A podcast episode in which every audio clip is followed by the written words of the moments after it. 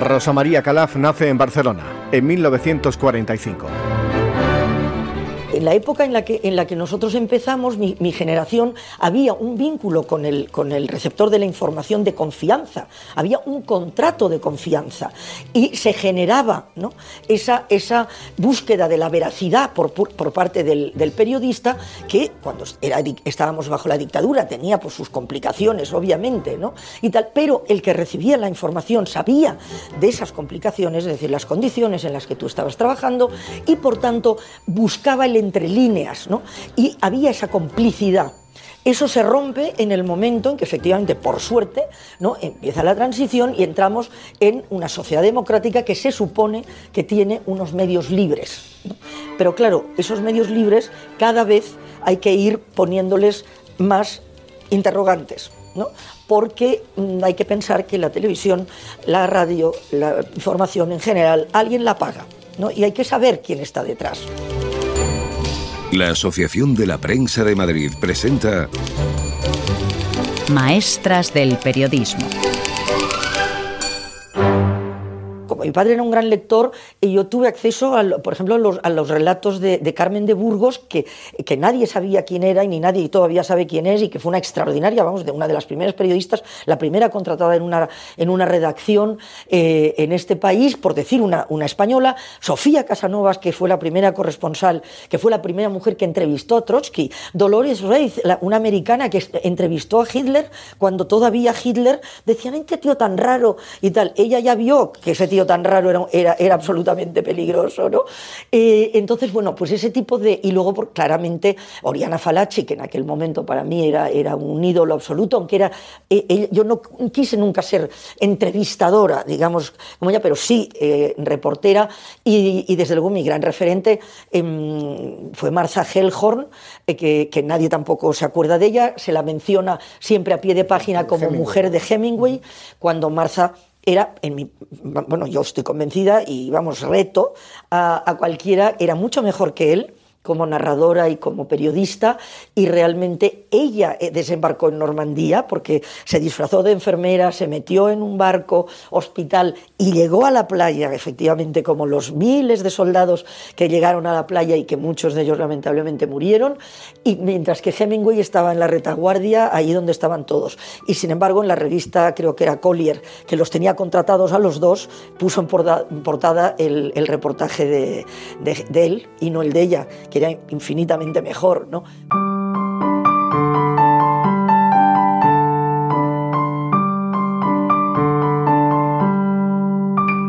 Yo decidí hacer derecho primero, fue mi primera opción, porque lo que quería ser era diplomática, porque claramente lo que yo tenía detrás era esa idea de unir, supongo, de alguna forma, a aquel extranjero que yo conocía y veía diferente con aquella España que realmente, porque yo cuando llego a la universidad llego en el año 62, eh, por tanto era dictadura, ¿eh?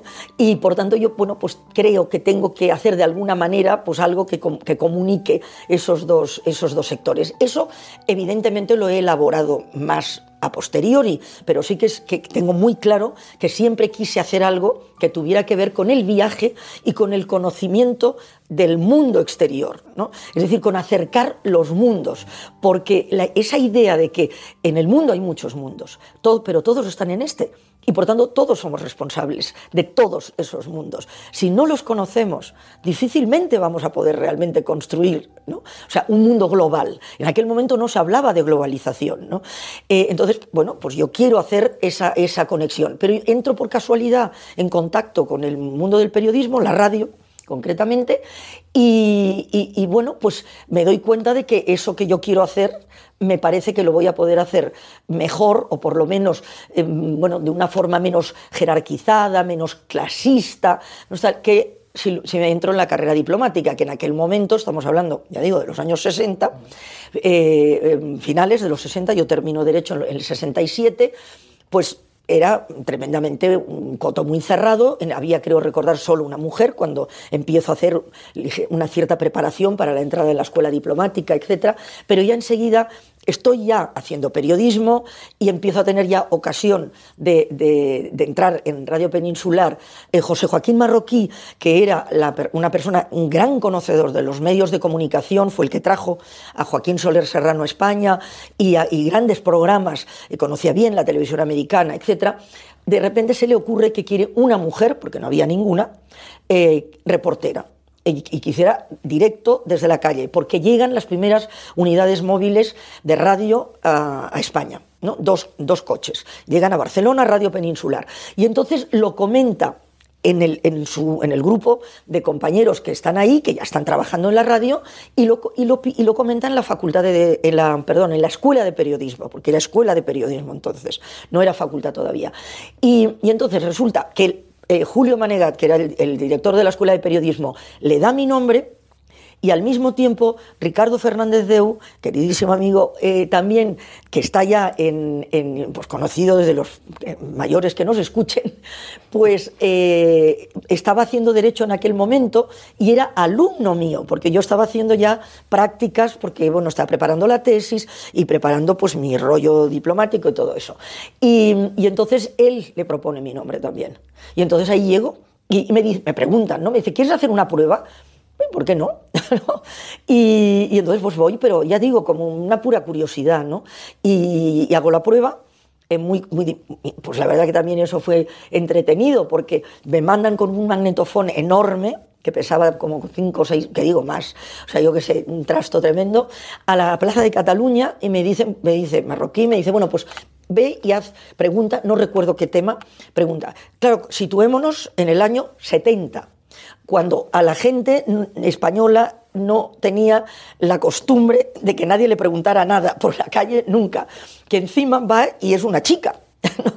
Entonces, claro, era muy desconcertante, ¿no? Y entonces estaba tan preocupado Marroquí que le, dice a Ricardo y a, Francisco García Novellos, otro gran profesional, de la radio y de la televisión después que bajen para vigilar que no vaya a ser que tenga algún incidente, ¿no? que, que, pase algo. ¿no?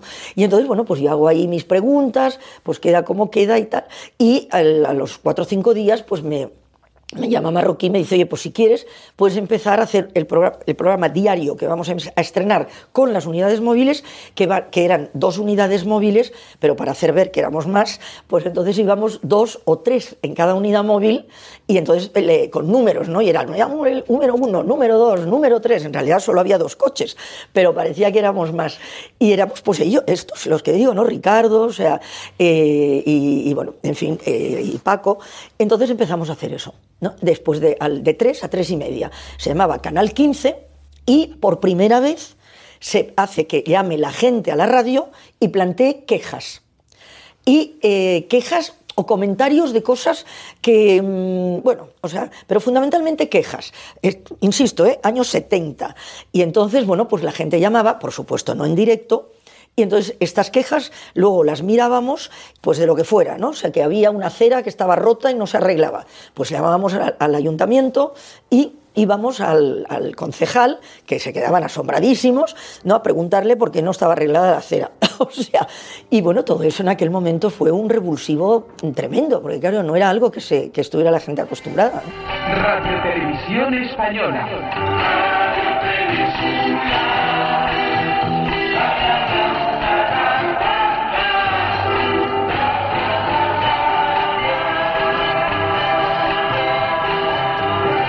Transmite Radio Peninsular de Barcelona.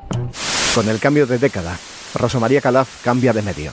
Yo entro en el año 70, entonces hay que pensar que en televisión española en aquel momento hay presencia femenina, pero es una presencia femenina de las compañeras que hacían pues locución, es decir, que tenían unos textos que se les proporcionaban y que bueno, pues eh, los, eh, los, leían, ¿no? Y ya está, pero no había mm, periodistas en pantalla y desde luego no había reporteras en pantalla, hasta el punto de que realmente la única que, empieza ya haciendo esto es Carmen Sarmiento y Elena Martí, hasta, hasta cierto punto, Ana Isabel Cano hizo alguna cosa, pero mm, realmente era muy incipiente, ¿no? Es decir, que la mujer reportera en la pantalla era una absoluta anomalía, no, no era nada que, que, fuera habitual. Eh, ¿Qué ocurre? Que entonces cuando yo llego a Barcelona, evidentemente soy la única mujer en la, en, la, en la, redacción, hasta el punto de que, por suerte, los estudios de Barcelona eran pequeños, ¿no? Y porque no había baño para chicas. O sea, es decir, había baño para mujeres, evidentemente, en, los, en el plató, los platós, que había un par de platós, eh, para las locutoras, precisamente, o invitadas y maquillaje, etcétera, que sí eran, eran mujeres, o en la planta, en la tercera planta, que era la dirección, y había pues, las secretarias, ¿no? Pero no en donde se hacía la televisión, en la redacción, los montajes, eh, etcétera, ¿no? Y entonces, bueno, pues eh, evidentemente esto inmediata. mis compañeros ni lo he hablado con ellos, ellos no se acuerdan. Y yo digo, pero vosotros no os acordáis de que al lado del bar, que había una especie de pequeño sitio, bueno, pues ahí hubo que arbitrar una solución porque yo subía o bajaba, ¿no? Para ir al baño. Afortunadamente no era la NASA y no tenía que caminar dos kilómetros para ir al baño, pero, pero la realidad era esa. Entonces, no había, no, no había mujeres. ¿Qué pasaba? Que tú eh, te encontrabas primero eh, eras, por una parte, eh, recibida como una intrusa, eh, como una vamos, una extrañeza absoluta, ¿no? Un bicho, un bicho raro, está que hace aquí, ¿no? En algunos lugares, momentos con un cierto rechazo, ¿no? De, una cierta prevención, ¿no? Pero yo, sinceramente, tengo que decir que en Barcelona nunca encontré eh, nunca me encontré mal acogida, es decir, no tuve ni un solo incidente. Sí hubo a, veces pues esa parte de condescendencia, un poco de paternalismo, de esa curiosidad ¿no? por ver qué haces, porque claro, digamos que a las mujeres en principio la capacidad no se te supone. Entonces todo lo que dices que quieres hacer tienes que estarlo demostrando continuamente y eso era antes así y lo sigue siendo ahora, ¿no? Pero bueno, entonces mucho más. Eh, pero realmente mis compañeros en Barcelona me apoyaron muchísimo y yo siempre lo digo y seguimos siendo muy amigos, ¿no? Eso significa que a veces pienso que es curioso porque te encuentras agradeciendo esa excelente acogida ¿no? y ese apoyo que tuve allí. Eh, claro, lo agradezco, pero realmente, ¿por qué debo agradecerlo? En realidad debería haber sido lo normal, ¿no? Pero como no lo era, pues eh, me llamó la atención. Luego llego a, llego a Madrid y en Madrid hubo un poco de todo, era mucho más grande. Y, por tanto en la redacción de Madrid lo que me encuentro no es, hay algún rechazo mm, frontal, pero eh, muy escaso, o sea, por lo menos yo no lo percibí. Y lo que sí me encuentro es esa valoración de mi trabajo, pues tan peculiar como que me decían, pues vimos tu crónica ayer y qué bien estabas muy guapa. ¿no? Eh, o ese vestido te quedaba estupendo. Pero no dicho con mala intención, sino precisamente con todo lo contrario, ¿no? pensando que eso es lo que a mí me iba a gustar, que me dijeran. ¿no? Y, entonces eso me sentó, claro, bastante mal y pensé, bueno, ¿cómo todo esto? Y entonces empecé a hacer lo mismo, ¿no? Empecé a decir, he visto tu crónica, los compañeros y esa corbata azul, qué bien te quedaba, ¿no? Y claro, ahí en el momento ese ya claro, empiezan a percibir lo absurdo ¿no? de, juzgar o, en fin, valorar esa.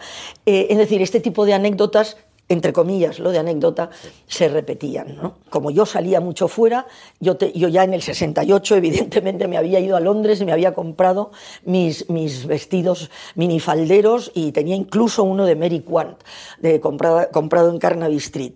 Y, y, yo vestía así, ¿no? Y vestía, pues bueno, muy a la última, a la última, a la última. El pelo eh, no lo llevaba como lo he llevado posteriormente y como lo tengo ahora, ¿no? Y que lo que seguramente la gente me recuerda más, que es un rojo con mechón, etcétera, pero sí que ya lo llevaba diferente porque eh, fue Luis Longueras, que en aquel momento también empezaba como estilista, que era una palabra que ni siquiera se usaba ¿no? en el año 70, y, y fue convocado para que efectivamente pues, me estudiara mi imagen, ¿no? puesto que estábamos hablando de, imagen. Eso ya al principio. Al, el, año 70, cuando entré, o sea, es decir, desde cuando entré.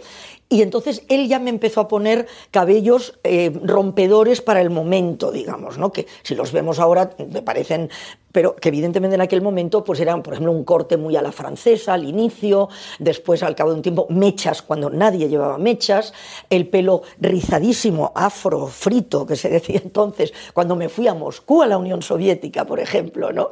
Eh, entonces todo eso eh, era obra de, Luis Llongueras y de que yo pues siempre he pensado que eh, los expertos están para eso, ¿no? O sea, para, para, bueno, pues para ayudarte y que era, y tenía esa, esa idea que, bueno, pues había estado haciendo un curso pequeño y corto y tal, pero en la BBC hacía unos, un tiempo y en el que te insistían mucho en la importancia del estilo propio, ¿no?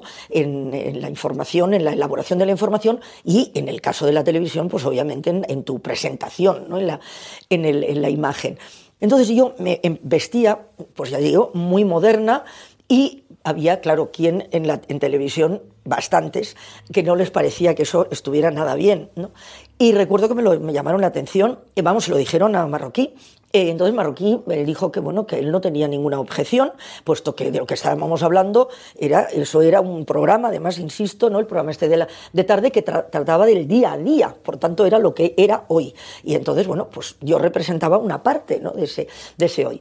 Y lo digo porque en aquel momento efectivamente yo me enfrenté y planteé que bueno la forma de vestir era mi libertad. O sea, es decir, yo estaba defendiendo la manera de que, en la que yo creía que, bueno, pues tenía, igual que me peinaba de una determinada manera, etcétera, y que eso no era una cuestión que tenía que, que mi trabajo no tenía que ver con eso, ¿no? Y bueno, fue una discusión, pero al final, pues efectivamente eh, conseguí, y en eso, en eso, eso hicimos, ¿no? Y hay alguna foto eh, por ahí, pues en la que efectivamente estoy. Lo digo porque curiosamente, ahora la minifalda no representa eso, representa todo lo contrario. No es tanto la minifalda, ¿no? sino la forma de vestir de una manera, em, ya digo, pues eso, falda corta, eh, bueno, pues muy... Mm, ahora ya no diría moderna, porque esto en realidad e, es casi ir para atrás, ¿no? ¿Qué, ocurre? Que hay muchas eh, cadenas que si una mujer no se viste así, no sale en pantalla. es decir, que en aquel entonces yo reivindicaba el poder vestirme como quería y por tanto era una reivindicación de libertad, mientras que ahora, en muchos casos, a lo mejor incluso sin ser conscientes las propias eh, que, se, comportan y, usan ese tipo de ropa, es un ejemplo de lo contrario, ¿no? Es un ejemplo de cesión de libertad, o sea, de obligación de vestir de una determinada manera.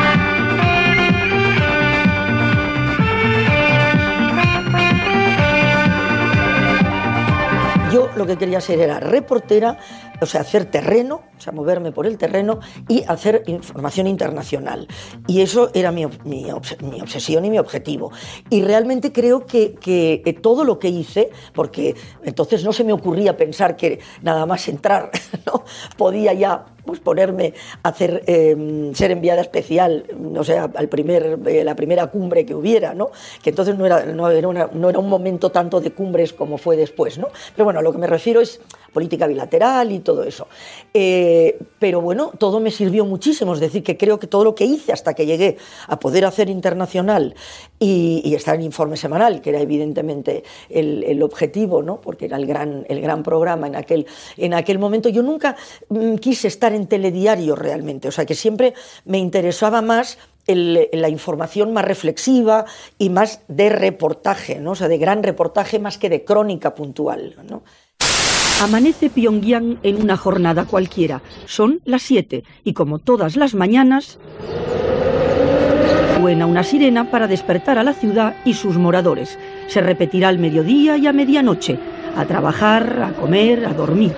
Yo creo que yo siempre he dicho que para mí lo que ha sido más, se me ha sentido afortunada eh, privilegiada por haber vivido esa transformación tecnológica o sea, por supuesto, porque cuando yo empecé, empecé en cine, o sea, había que revelar lo que estábamos rodando, o sea, y, grabar, o sea, y rodando con, con, eh, con un esquema de ahorrar, porque el la película era carísima, etcétera, etcétera, ¿no? Los tiempos, en fin, todo eso era muy complicado. Luego, pues empieza el vídeo, pero un vídeo que pesaba, bueno, tenía, yo hice el primer reportaje de televisión española, creo, con lo que se llamó vídeo portátil, y éramos cinco personas circulando por el mundo. Me acuerdo que fue un submarino soviético encallado en las costas de Suecia eh, allá por los años finales de los 70 o principios de los 80, y, bueno, era tremendo, ¿no? Porque era todo muy pesado, eh, tenías la cámara con un cable eh, conectado al micrófono, con otro cable conectado al magnetoscopio, tenías una movilidad reducidísima, etc.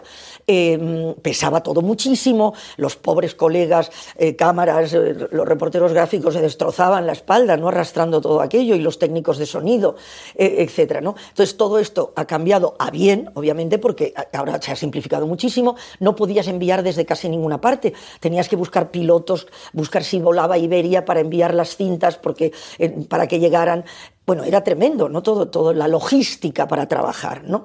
Em, al mismo tiempo viví, claro, evidentemente, la forma en que ese cambio tecnológico también permite el cambio de forma de producir la, información y de forma de consumir la, información, que la una tiene que ver con la otra, ¿no? Y entonces, claro, llegamos de esa maquinaria tan pesada, ¿no? Y, esa, y esa, mm, ese tiempo necesario para el elaborar la información que permitía, ¿no? o sea, mucha reflexión, mucha investigación propia, por supuesto, mucha contextualización, y había una voluntad de que así fuera, a prácticamente cada vez menos tiempo, menos tiempo, menos tiempo para todo. Es decir, para lo que se emite, para preparar lo que se emite, ¿no? y, y para prepararte para saber lo que quieres emitir.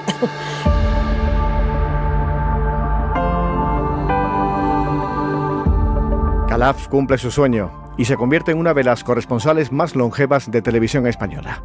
Pasa cerca de 40 años cubriendo la información de 160 países desde Nueva York, Moscú, Buenos Aires, Roma, Viena, Hong Kong y Pekín en el tema esto de, cuando hay coberturas de situaciones extremas, ¿no?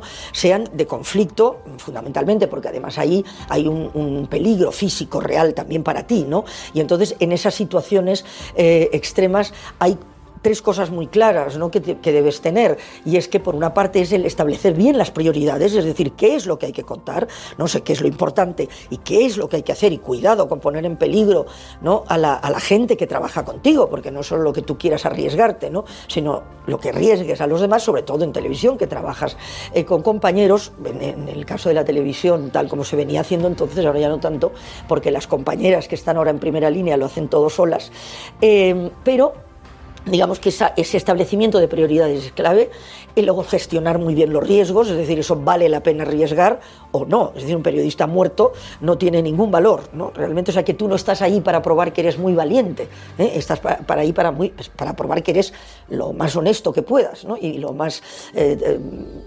buscar, buscador de la veracidad, ¿no?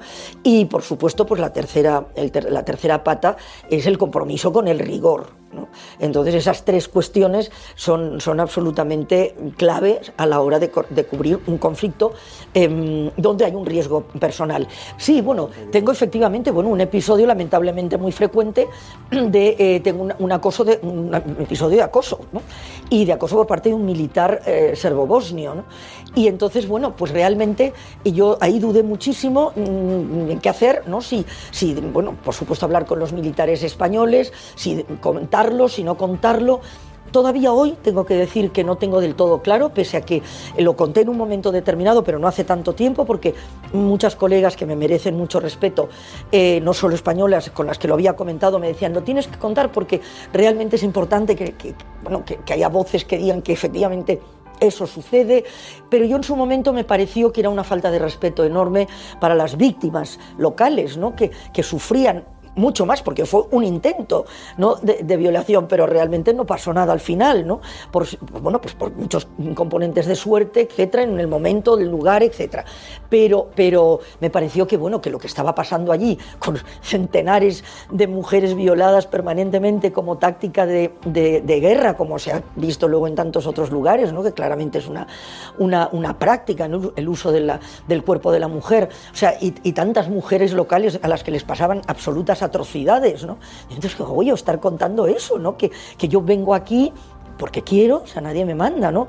Forma parte de mi profesión, no debería, no estoy diciendo que eso es justificable, ¿no? En absoluto, pero quiero decir que, entonces, bueno, yo tenía ahí un dilema tremendo y, y al final decidí que en aquel momento me parecía que era desviar la atención convertirme en protagonista, cosa que jamás debe hacer un periodista, eh, salvo, o sea, en contadísimas ocasiones, y en fin, muy, muy, muy raro. Y bueno, y ahí pues se acabó la historia, ¿no? O sea que no, en toda mi trayectoria profesional lo que siempre he querido hacer es que se viera el papel de, de, las mujeres, que las mujeres no son solo víctimas, que lo son, porque son, las hacen ser el eslabón más vulnerable, pero realmente no lo son, o sea, son, son eh, protagonistas auténticas ¿no? de, la, de, la, historia de las sociedades y además son la columna vertebral de, de la construcción social pasa por, las, pasa por las mujeres. Es decir, si las mujeres progresan en una comunidad, la comunidad progresa. Y hace muchos años que me dijeron un refrán que era el látigo contra la mujer es el látigo contra los pueblos. ¿no? Y en el periodismo, claramente es muy importante que eso quede claro. Es decir, que en esas sociedades donde parece, o sea, que las mujeres siempre son únicamente víctimas, esa sociedad no existiría y la cotidianidad se detendría absolutamente si las mujeres no fueran lo, fuertes, ¿no? lo determinadas o sea, eh, que son y que, y que por el futuro eh, con, con la, la, fuerza que trabajan para no perderlo, ¿no?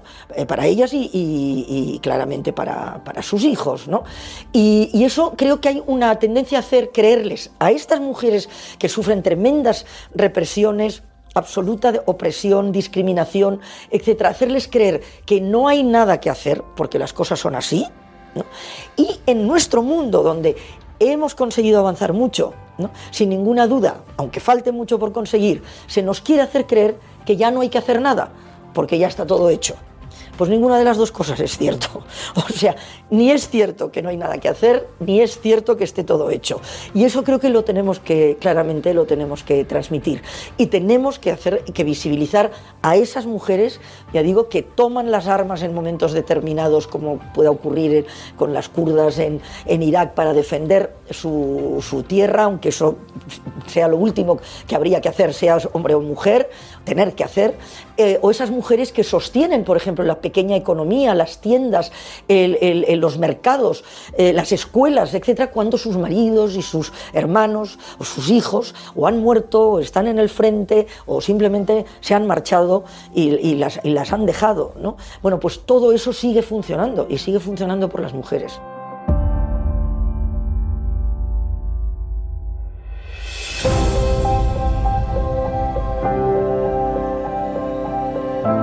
¿Cómo ve Rosa María Calaf el periodismo de hoy? El tener nostalgia, un exceso de nostalgia, me parece muy poco saludable. Pero también me parece muy poco saludable el hacer un borrado integral ¿no? de lo que el periodismo debe hacer. Y el periodismo lo que debe hacer, su objetivo, no es darle herramientas al ciudadano para tomar decisiones. Y eso significa dar herramientas en positivo contando las dos vertientes, o sea, es decir, la realidad, los hechos en general, porque si no, estamos construyendo, ya digo, una sociedad de emoción pública, no una sociedad de eh, opinión pública. Y eso es extraordinariamente peligroso ¿no? para, para construir un modelo social, al fin y al cabo. ¿no? La empresa tiene esa obligación también, porque luego resulta que, bueno, pues estamos todo el día poniendo eh, controles de calidad a la patata frita o a los zapatos, que está muy bien, ¿no? pero claro, también hay que poner control de calidad, cuidado, o sea, de calidad informativa, no de calidad ideológica, eh, a, la, a la información, porque el ciudadano come patatas fritas y si son tóxicas se va al hospital, su cuerpo físico, pero si come información tóxica, lo que se intoxica es la el cuerpo social y el cuerpo social es el que se va al hospital, ¿no? donde vivimos todos. Entonces, ese, todo ese manejo ¿no? es algo que creo que tenemos que tener muy en cuenta, porque evidentemente los periodistas tenemos una extraordinaria responsabilidad y también ¿no? de cómo eh, trabajamos ese bien tan delicado y tan necesario como es la información, o sea, la noticia, algo tan frágil, ¿no? Y, tan vapuleado, o sea, y, y, tan manipulado en muchas ocasiones.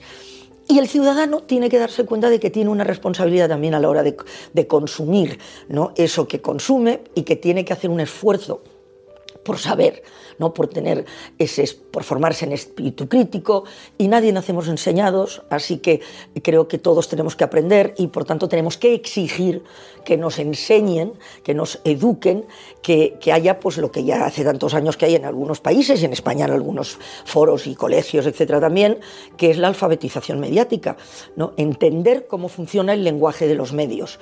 El ciudadano navega y si no se le ha dotado de unos recursos para que no se ahogue, para que sepa nadar, pues mal vamos. Y el periodismo tiene la obligación de, de estar ahí dotando, ayudando a dotar ¿no? de esos recursos como la educación. ¿Y qué recomienda la CALAF a los futuros periodistas? Para mí el periodismo me es difícil separarlo de mi vida, ¿no? Y es, y es eh, claramente mi vida. Entonces cuando me piden un consejo, ¿no? Cuando doy charlas, eh, etcétera, siempre digo lo mismo. Eh, creo que el periodismo es mucho más que un trabajo, ¿no? Y es mucho más que un oficio y es mucho más que una profesión. O sea, es decir, es un compromiso como tantos otros mm, trabajos y profesiones. Y por tanto es, un es un, una profesión de servicio. Y eso no se debe olvidar nunca. Es decir, que tú eh, trabajas para el, eh, el, ciudadano. Y en tus manos claramente está un bien tan preciado ¿no? como es la noticia, eh, que mm, hay una, produce una gran diferencia si se hace bien o si se hace mal. Todos nos equivocamos, obviamente, ¿no? pero hay que tratar de equivocarse lo menos posible. Pero que desde luego es un tipo de de trabajo en el que si no eres muy curioso, eh, no eres tremendamente tenaz, no eres muy escéptico eh, y, realmente no tienes muy, muy claro, ya digo, que eh, bueno, tú no eres más que un engranaje, ¿no? sea, una pieza en el, en el engranaje que va a construir una sociedad que tenga sentido crítico para que pueda defender sus derechos, eh, bueno, pues entonces vas a hacer posiblemente otra cosa que no será periodismo. Pero el periodismo puede haber cambiado mucho pero su objetivo sigue siendo exactamente el mismo. Y eso creo que es importantísimo que no lo olvidemos para que no tengamos que acabar diciendo aquello de que informar era el oficio.